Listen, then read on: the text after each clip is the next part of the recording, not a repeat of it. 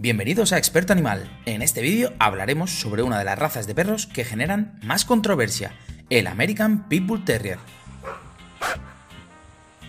Y es que, ¿cuántas de las cosas que se dicen de este perro son verdaderas y cuántas falsas? Descubre con nosotros los 10 falsos mitos y curiosidades del Pitbull.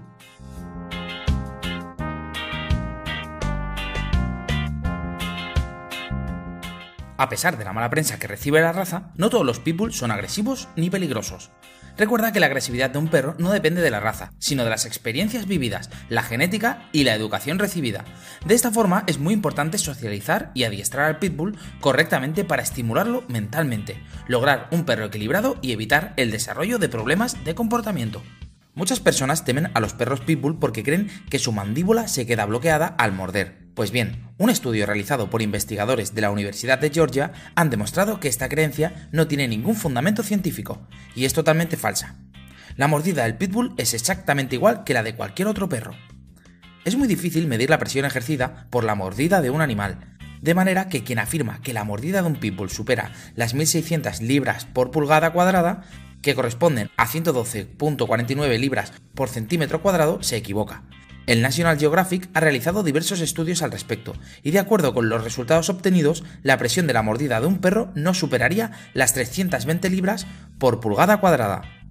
De todos modos, una de las cosas que se debe enseñar al pitbull cuando es cachorro es a inhibir la mordida para que aprenda a manejarla e interactuar correctamente con otras personas y otros animales. Se dice que el cerebro del pitbull crece más de lo que su cráneo le permite y que por eso muchos ejemplares se vuelven locos y agresivos. Este mito se originó en relación con el perro Doberman y que con el tiempo se extendió a otras razas. Como decimos, se trata de un falso mito, puesto que si realmente el cerebro creciera más que el cráneo, los perros morirían. Muchas personas creen que el pitbull es un perro impredecible e inestable, por lo que pueden atacar de repente tanto a desconocidos como a personas que conocen.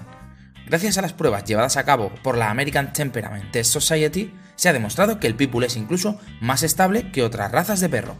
Casi todos los falsos mitos que tienen que ver con esta raza hacen referencia a su agresividad. Por su historia como perro de pelea, muchos piensan que la agresividad que los pitbull desarrollaron al inicio de esta cruel práctica mediante el entrenamiento que recibían dejó en su código genético esta predisposición a la violencia. Si bien es cierto que pueden tener una pequeña predisposición genética que conlleve agresividad hacia otros perros, el pitbull fue seleccionado también para poseer un carácter especialmente sociable con las personas, algo que sucedió también con otros perros terriers o molosos pesados.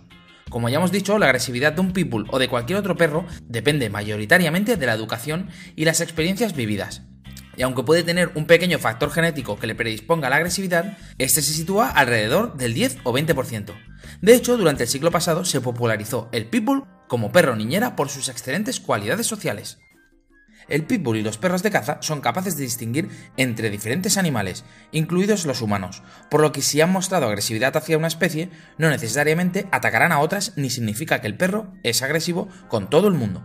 Muchos piensan que el pitbull ha nacido para pelear, porque no siente dolor, y este es un mito totalmente falso. El pitbull experimenta un dolor físico y psicológico cuando realiza una actividad física intensa como cualquier otro animal.